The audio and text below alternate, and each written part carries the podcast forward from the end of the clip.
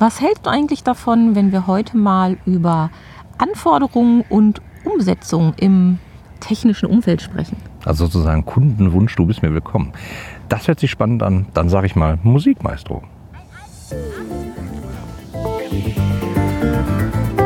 Hier sprechen Oliver Und Sabine.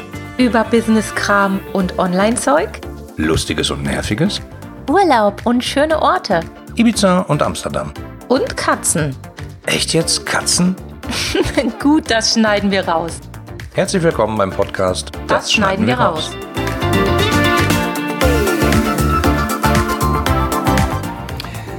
Ja, herzlich willkommen bei einer neuen Folge. Wir sitzen tatsächlich wieder an der Ruhr, diesmal aber nicht in einem nieseligen, graupeligen Schneeschauer mit kalter Bank, sondern mit einer total warmen Bank, die hier den ganzen Tag offensichtlich in der Sonne gestanden hat. Wir sitzen direkt an der Ruhr, ihr werdet das auf dem Podcast-Cover, äh, Coverbild sozusagen sehen. Es ist einfach traumhaft. Wenn zwischendurch ein paar Hunde vorbeibellen, äh, ein paar Antilopen, Käfer, Giraffen, Schwäne quieken, so jetzt äh, werdet ihr es merken, lasst euch davon nicht irritieren. Ja, du hast gesagt, lass uns doch mal reden über Kundenwünsche, Kundenanforderungen. Ja, Anforderungen und die Möglichkeiten der Umsetzung, beziehungsweise vielleicht auch manchmal die Frage, ob dieser Umsetzung oder ob dieser Wunsch überhaupt umgesetzt werden sollte, weil das ist ja immer so ein bisschen eine Frage der Rahmenbedingungen, um es mal vorsichtig auszudrücken. Okay, ich als äh, Kundenbrille sage dann natürlich sofort, äh, also würden wahrscheinlich alle erwarten, dass ich das sage, oh, der Kunde hat den Wunsch, dann wird der umgesetzt, äh, auch wenn er noch so unsinnig ist.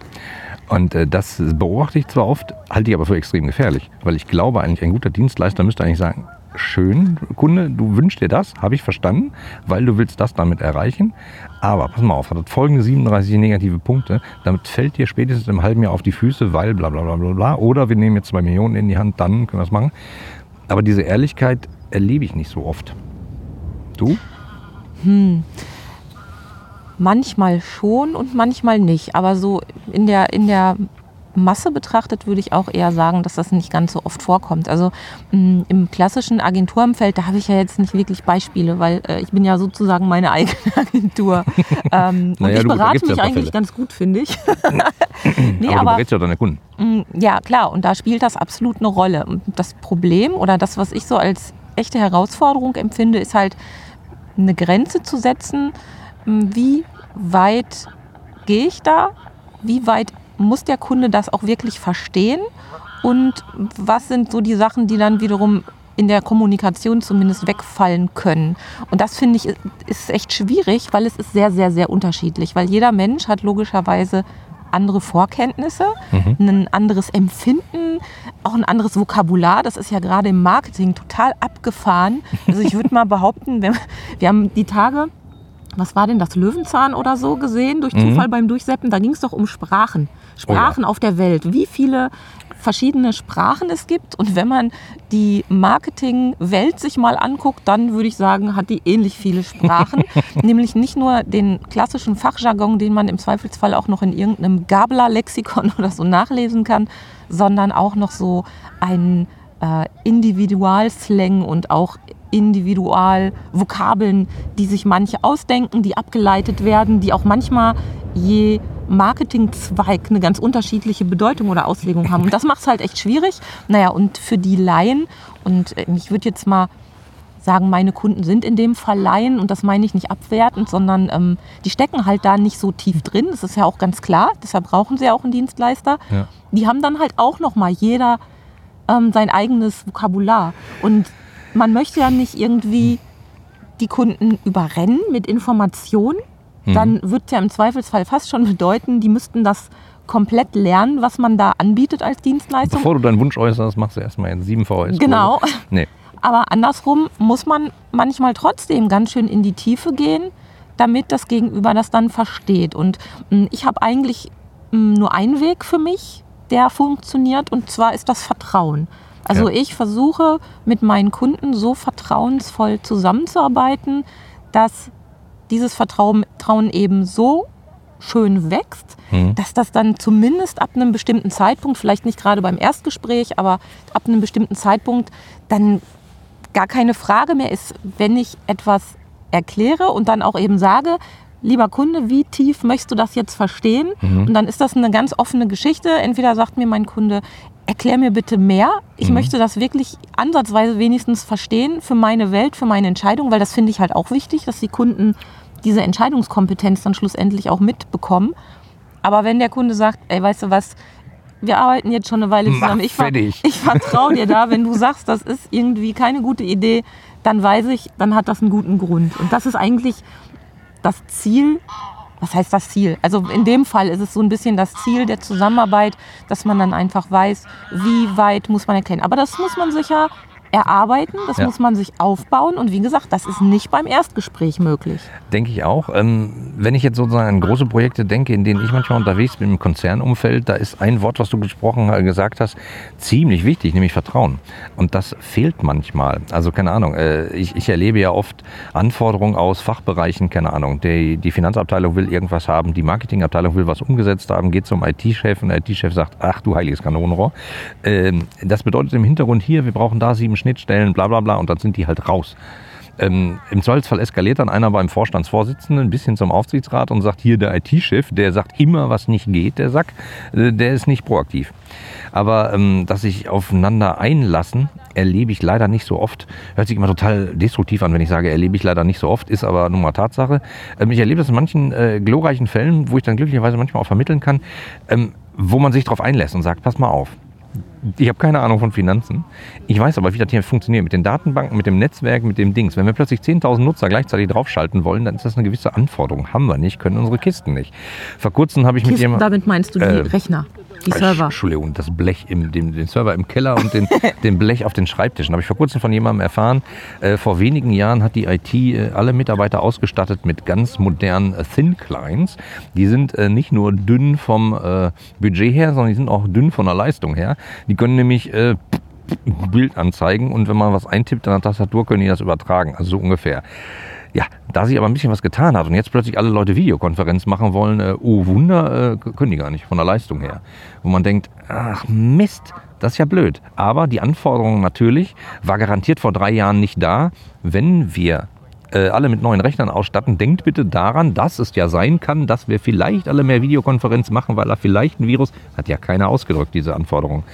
Aber man hätte natürlich denken können, okay, worauf gucken wir jetzt? Auf billigsten Preis oder sollen wir nochmal gucken, ein bisschen zukunftsfähiger. Ich meine, Videokonferenzen sind jetzt auch nicht gestern vom Himmel gefallen. So. Also ich meine, Corona ist jetzt seit fast einem. Jahr am Toben oder mehr. Aber trotzdem ist einfach der Bedarf jetzt deutlich größer und vor allem ist der Bedarf jetzt auch bei Menschen angekommen, die eigentlich immer gesagt haben, ich will gar nicht mit Videokonferenzen irgendwas machen. Ich finde Video doof. Ja. Was ich nachvollziehen kann, das ist was, da muss man sich dran gewöhnen. Ich kann mich noch lebhaft an das erste iPhone mit FaceTime erinnern, wo wir das ausprobiert haben und mir war es jedes Mal irgendwie unangenehm. Ich mochte mich nicht sehen. Was an mir? Äh, Sag nein. Nein, aber das ist halt so. Da muss man so ein bisschen sich dran gewöhnen und irgendwann ist das genauso normal wie telefonieren. Obwohl es ja auch Menschen gibt, die auch heute immer noch nicht gerne telefonieren, weil sie das Medium nicht mögen, weil sie ihr- das ihr Gegenüber nicht sehen können beim Sprechen. Und naja, Dem ist schlussendlich ja mit Video geholfen. vielleicht, ja. Aber vielleicht auch nicht. Ja, man muss sich halt auch eben auch selber äh, angucken wollen, glaube ich. Also oder bereit sein zu sagen, oh, Pickel auf der Nase, heute diese Woche bin, kann ich nicht telefonieren. Äh, also gerade jetzt gibt es ja total abstruse Sachen. Ich meine, ich kriege ja sogar Löckchen, äh, weil ich nicht beim Friseur war. Und äh, inzwischen bei den ganzen Videokonferenzen, die man so macht, ist schon lustig, wie äh, manche Leute aussehen. Ja, das entspannt ungemein. Ja, total. Aber mal zurück zum Thema. Ja. Ähm, Anforderungen und Sinn der An Sinnhaftigkeit der Anforderungen. Ja, aber wer, wer kann die Sinnhaftigkeit sozusagen beurteilen? Der Anfordernde? Also man sollte ja meinen, der kennt sein Business ganz genau und weiß das alles, aber oft ist die Kenntnis vom Business oder von den Geschäftsvorgängen extrem zersplittert. Die eine Abteilung kennt den Teil, die andere Abteilung kennt den Teil. Dummerweise da, wo es immer scheppert, ist genau an der Schnittstelle. Also zwischen den Abteilungen. Das ist immer nicht so richtig sauber definiert. Keiner fühlt sich so richtig für zuständig, außer die IT, weil die muss schließlich dafür sorgen, dass äh, ne, die Daten von A nach B fließen und äh, über den ganzen Prozess funktionieren. Aber letzten Endes, wie könnte es denn aussehen in einem Unternehmen mit mehreren Mitarbeitern, ganz klassisch mit Chefs und Chefinnen, mit irgendwelchen ja, Abteilungsleiter, Bereichsleiter, Abteilungsleitern und Teamleiter. ganz genau. Wie, wie kann man das erreichen, dass das Vertrauen da ist, um zum Beispiel sich auch mal zu outen, dass man etwas nicht weiß? Mhm. Weil das ist ja auch echt ein riesen, riesen, riesengroßes Problem. Immer wieder. Weil wir Menschen ja nun mal so sind, wir geben nicht so gerne zu, wenn wir etwas nicht wissen.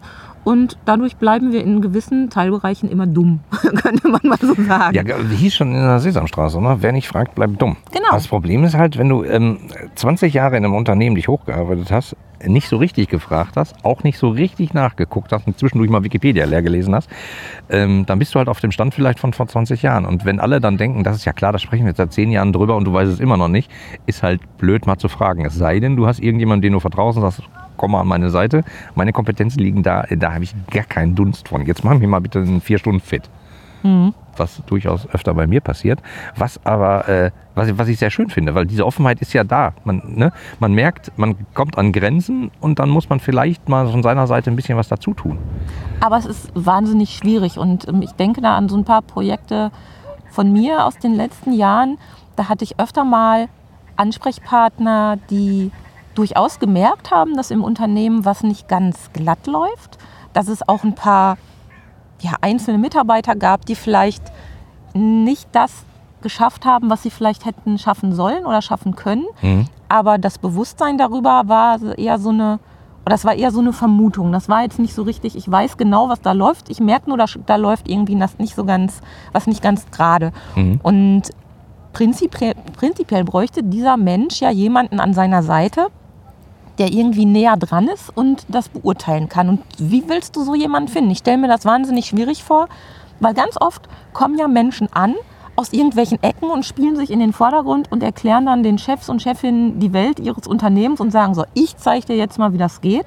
Mhm. Und ja, wenn die sich richtig gut verkaufen, und das äh, ist ja wieder, ne, verkaufen ist immer, fällt mir dazu gerade ein, wenn die sich richtig gut verkaufen, diese Menschen, entweder interne oder externe Dienstleister, ist ja ganz egal, auch wenn die vielleicht gar nicht so eine Ahnung haben, dann wird da plötzlich eine Schneelawine angestoßen, Mhm. die man nicht mehr aufhalten kann. Und zack, plötzlich wird ein ERP-System für hunderte von Millionen Genau. eingeführt, äh, wo man, ich will jetzt, ich sage jetzt despektierlich, auf dem Golfplatz kurz gesagt hat, ey, läuft bei uns auch super bärig, äh, ganz toll, macht das auch. Aber läuft gar nicht so richtig bärig, weil im Zweifelsfall traut sich niemand, das dem Vorstand zu sagen. Also, Oder es äh, passt vielleicht gar nicht, ist vielleicht viel zu oder es holpert. Gen genau, kann alles sein. Äh, Da entlebe ich manchmal Entscheidungen, die wirklich äh, teilweise wirklich 100 Millionen sind, mal ebenso. Und dann wird ein Projekt ausgerollt, das dann nicht so ganz sauber, naja, umgesetzt wird und irgendwie holpert. Und eigentlich war die Entscheidung von Anfang an vielleicht schon falsch. Nur, wie soll man das machen? Soll man alle Leute ins Boot holen, alle im Unternehmen, jeder darf mal mitreden? Das kommt ja auch zu nichts. Und, und wer darf mitreden? Wer sind die Sehenden? Wem kann man vertrauen? Wer hat denn wirklich Ahnung? Die Sehenden, das hast du sehr schön gesagt. Ja, also die Sehenden, ähm, die sind ja manchmal auch verdammt ruhig. Ja, ja. Mhm. Also die Sehenden sind oftmals auch die Schweigenden im Unternehmen, die einfach mitbekommen, was passiert, aber nicht wissen, wie sie da anpacken können. Also Mhm. wie, wie sie eine Stelle finden zum Reingrätschen. Und dann gibt es das Problem, dass das auch manchmal gar nicht gewünscht ist, dass jemand was sagt. Also diese Offenheit zu haben, haben zu dürfen, die gibt es ja auch nicht überall standardmäßig. Ja, also äh, natürlich auch wieder von Hierarchie zu Hierarchie unabhängig, äh, habe ich auch schon erlebt, dass von ganz oben dann angeordnet wird, wir führen dieses System äh, ne, nach sechs Monaten ein und die IT sagt, äh, what the fuck, äh, wir brauchen sieben Monate, bis wir allein die Server im Keller haben oder so, weil die Konfiguration so abgefahren ist.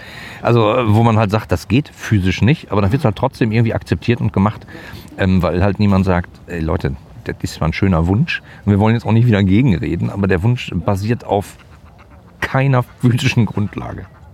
Aber das heißt ja schlussendlich, man braucht ein kleines, feines Vertrauensteam, so den Kreis des Vertrauens um sich herum, Mhm. um ja, Projekte gut ablaufen lassen zu können und auch um zu verstehen, dass im eigenen Unternehmen oder wo da was im eigenen Unter Unternehmen vielleicht gerade hapert, Mhm. damit man da wieder raus kann. Sonst wüsste ich da jetzt gerade keine Lösung für. Oder hast du da eine Nee, parat? Ja, ich habe dafür eine parat, aber die ist natürlich äh, teilweise langfristig. Ich meine, wenn du jetzt neu als Führungskraft ins Unternehmen kommst und ich begleite da manche, dann sind die halt neu. Dann wissen die nicht, wem können sie jetzt vertrauen. Der, der laut schreit, der, der im Keller sitzt und sagt, er hat da irgendwas gemacht oder so.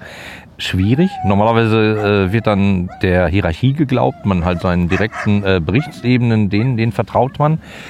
Ähm, aber die Eier, Entschuldigung, die Eier in der Hose zu haben, dann auch mal in einem Vorstandsmeeting als Vorstand zu sagen, pass mal auf, diese Folie ist komplett nichtssagend. Was wollt ihr denn damit konkret sagen? Sagt doch mal, was heißt denn das? Warum steht da dieses Wort? Was heißt das? Fragen, Fragen, Fragen, Fragen. Und dann merkt man relativ schnell, äh, uff, Luft raus oder Luft rein oder, okay, pass auf, ich hänge heute zwei Stunden dran, wir setzen uns nachher mit sieben Kaffee zusammen und du erklärst mir das. Das macht halt keiner, klar, weil Da- ne, da- der Tag hat nur müsste ja 48 auch, Stunden. Da musste ja auch dann einer zuhören und zuhören wollen und verstehen wollen. Ja, das glaube ich. Also alle, alle Führungskräfte, Vorstände, die ich so kenne, die wollen eigentlich. Die, die sind halt nur gefangen manchmal zwischen, äh, der Tag hat nur 48 Stunden, ich weiß nicht, wann ich das alles machen soll. Es gibt total viele Anforderungen, der Aufsichtsrat will auch noch was. Ähm, Hat er wirklich nur 48 Stunden? Ich habe es ja nicht so mit Zahlen, aber ich habe geschummelt, eigentlich hat er 24. dann bin ich Ähm, jetzt aber beruhigt. Ich sage das nur immer so, weil äh, Leute packen gerade ihre Kalender dermaßen voll, merkt man ja auch bei Meetings, aber von voll bis voll und das dann den ganzen Tag durch. Keiner kann mehr die Bio-Break machen. Total verrückt. Aber ähm, also da muss man erstmal die Leute identifizieren und das ist eine extrem persönliche Geschichte und im Zweifelsfall, wenn man mit Leuten auf Augenhöhe spricht, kann man das rauskriegen. Und im Zweifelsfall nimmt man Informationen aus dem Gespräch mit dem Herrn Müller und geht mal mit dem Herrn Meier einen Kaffee trinken und verifiziert das mal und guckt mal ein bisschen links und rechts. Und wenn es irgendwo gibt, ey, nee, was ist das denn für eine beknackte Idee, äh, natürlich ohne Herrn Müller genannt zu haben, dann kriegt man plötzlich raus, guck mal, da, da und da sind Probleme und da muss man da in die Tiefe graben. Und das ist halt das, was ich im Projekt manchmal mache. Und dann stellt es halt fest, ach, guck mal, ach, guck mal, ist doch nicht so grün der Ampelstatus, wie er auf den Projekten aussieht, sondern eigentlich dieser knallerot und das schon seit drei Monaten.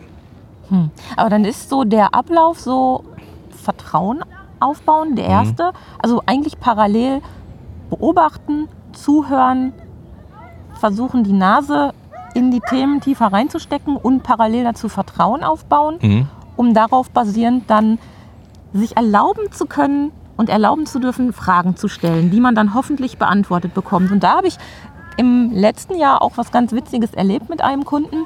Ich hatte einen Hauptansprechpartner, einen Häuptling sozusagen Mhm. und mehrere äh, Mitarbeiter, mit denen ich zu tun hatte. Und es gab eine Fragestellung, äh, die sich ergeben hat im Rahmen eines Projekts. Und ähm, die Mitarbeiter und ich, wir waren uns irgendwie klar, was äh, die Antwort darauf ist. Aber der Häuptling, der hat immer gesagt, äh, was wollt ihr eigentlich? Was wollt ihr eigentlich? Und keiner von den Mitarbeitern hat sich getraut, die Frage nochmal zu stellen. Also immer nochmal zu sagen, hallo Häuptling, hallo Chef, du hast uns da nicht verstanden. Wir meinen das und das. Und das war echt interessant, weil es haben sich bestimmt fünf Leute mit diesem Thema und der Antwort zu der Frage beschäftigt. Aber der Chef hat das immer wieder abgeblockt. Und ich habe dann irgendwann Glück gehabt in einem Gespräch, weil wir auch ein bisschen mehr Zeit hatten, diese Frage nochmal zu stellen. Er hat dann versucht, mich auch abzublocken. Und weil ich eben wusste, da gab es schon ein paar, die da dran waren an dem Thema, dann hat er plötzlich gesagt, ach, wie? Ich habe es eigentlich, ich habe es ganz anders verstanden. Ach, das sind ja zwei, zwei verschiedene Dinge, worüber wir da sprechen. Ja, sag ich genau. Aber das zeigt, wie hartnäckig man manchmal sein muss. Und da darf man dann echt nicht einknicken als Mitarbeiter, als Dienstleister, als Ansprechpartner, sondern man muss dann auch bei einem, bei einer Fragestellung, wo man mitbekommt, dass die einfach nicht wirklich geklärt ist, sondern wo einfach nur abgebrochen wird, weil die Mitarbeiter dann irgendwann genervt sind und sagen, ey, ich habe ja das fünfmal gefragt, ich hab, bin jetzt immer wieder ähm, abgebügelt worden, ähm, das hat keinen Sinn, man muss da Ich, dann dranbleiben. ich, ich sag da nichts mehr. Genau, Den ich- Satz höre ich oft. Ja, ich kann das auch ein Stück weit echt verstehen. Also ich war ja auch mal angestellt und in der Situation, ähm, man muss ja immer so, so ein bisschen Nutzen, Aufwand, Risiko abwägen. Und Ja. ähm, Risiko für sich persönlich, Risiko fürs Unternehmen. Also ne, verliere ich meinen Job, oh Mann, dann habe ich aber ein Problem. Oder äh, naja, das Unternehmen fährt vielleicht in fünf Jahren vor die Wand, ist nicht schlimm, in vier Jahren bewerbe ich mich woanders hin.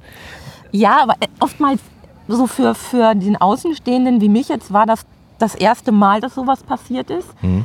Für die Mitarbeiter, die hatten aber jetzt schon, ich weiß nicht, das äh, bei 10, 15, 20 Fragen erlebt im Vorfeld. Und irgendwann kann ich verstehen, dass man dann irgendwann sagt, äh. oder man hat wirklich die dicken Eier, die du gerade schon genannt hast, und sagt, mal Chef, wir müssen jetzt dringend mal sprechen, Mhm. ganz offen. Ich will, dass das Unternehmen vorwärts kommt. Ich möchte meine Arbeit gut machen und mir ist aufgefallen, du hast jetzt schon bei den und den und den und den Fragen so und so reagiert und die Frage im Prinzip nicht zufriedenstellend beantwortet. Das möchte ich nicht mehr. Aber wer macht denn das schon? Ich habe das mal gemacht. Ja, Ich habe das mal gemacht in einem Projekt, äh, das war komplett aussichtslos und alle haben sich komplett in die Tasche gelogen auf äh, Kundenseite. Äh, total, wenn ich das so sage, ist auch inzwischen verjährt. Äh, ich habe mit mir gerungen und gekämpft und habe dann eine SMS an den Vorstandsvorsitzenden geschrieben und habe gesagt, äh, wir haben ein Problem und zwar damit und ich würde gerne mit Ihnen reden unter vier Augen. Ja, äh, habe ich morgens gemacht und hat irgendwie vier Stunden gedauert und wir saßen zusammen in seinem Meeting und danach ähm, ja, gab es ein sehr klärendes Gespräch und das hat dann äh, zu einer Veränderung geführt. Aber äh, das Aber muss man halt auch warst machen. du da ne? angestellt? Nee, nee, ich war externer Berater. Ja, Ich hätte mich jederzeit mit der Nummer hätte ich mich rausschießen können aus dem Projekt, aber das war der einzige Weg, den ich gesehen habe, um das Projekt zu retten. Glücklicherweise hat es funktioniert. Ich hätte Mhm. auch rausfliegen können. Äh, Wäre ein bisschen ärgerlich gewesen, aber äh, hat Ja funktioniert. gut, aber das muss man dann halt immer abwägen. Und ich meine, das ist so ein bisschen Typfrage. Es gibt ja so die Menschen, die eher etwas ah, bequem, ja, vielleicht, ich, ich, mir fällt gerade kein besseres Wort ein, ein bisschen bequemer sind und die dann sagen so, ja, okay, ich, ich kann da, das kann man, da kann man nichts machen. Da da, kann- da, da kann man, da gibt es jetzt keine Lösung mehr, da kann man nichts machen und sich dann so ein bisschen ihrem Schicksal ergeben und die im Zweifelsfall auch wirklich viele Jahre, vielleicht sogar ihr ganzes Leben auf der gleichen Stelle hocken in irgendeinem Unternehmen, eigentlich total unzufrieden sind, aber das einfach so durchziehen, weil deren individuellen Rahmenbedingungen einfach so sind, weil vielleicht im Umkreis kein anderer passender Job da ist, weil die ein Haus haben, bei der Familie bleiben wollen, was auch immer. Hm. Und dann gibt es halt andere Menschen, die ja dann den vielleicht etwas aufwendigeren und vielleicht auch manchmal unbequemeren Weg gehen und sagen, nee, ich versuche entweder hier was zu verändern oder ich gehe sogar noch einen Schritt weiter, wenn ich hier nicht weiterkomme, ich verändere mich und die dann das Unternehmen sogar wechseln. Ja, und ich glaube, da muss jeder an sich seine, an seine eigene Nase fassen, sozusagen. Wenn man an eine Situation kommt, wo man denkt, ich habe es jetzt schon zwölfmal gesagt. Wenn der jetzt nicht hören will, ist mir das auch egal, dann mache ich hier Dienst nach Vorschrift. Das ist, glaube ich, genau der Moment, wo man nochmal äh, sich einen Tag freinimmt und nochmal drüber nachdenkt, ob man das will, Dienst nach Vorschrift machen. Wenn das in Ordnung ist, dann kann man das ja entscheiden, dann ist das halt so, aber ich glaube, damit macht man die Welt nicht ein Stück besser. Das stimmt. Und das sind ja fast schon berühmte letzte Worte. Ja, Ich sehe bin ein ich. bisschen, bin ein bisschen ergriffen gerade. Hat sich ergeben. Und außerdem wird mein, Hand, äh, mein, mein Hintern jetzt doch langsam ein bisschen kalt, selbst in der Sonne. Ihr werdet staunen, wie schön das hier in der Ruhe ist. Ja, wir sind jetzt eigentlich hier im Skigebiet, Skigebiete Bochum. Stimmt.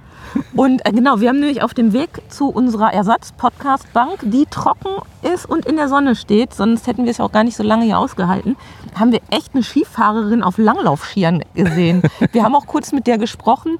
Sie sagte, sie hätte wohl schon jemand anderen auf Skiern erlebt. Also für mich war das jemals die erste, die ich hier im Ruhrgebiet äh, in Bochum an der Ruhr erlebt habe.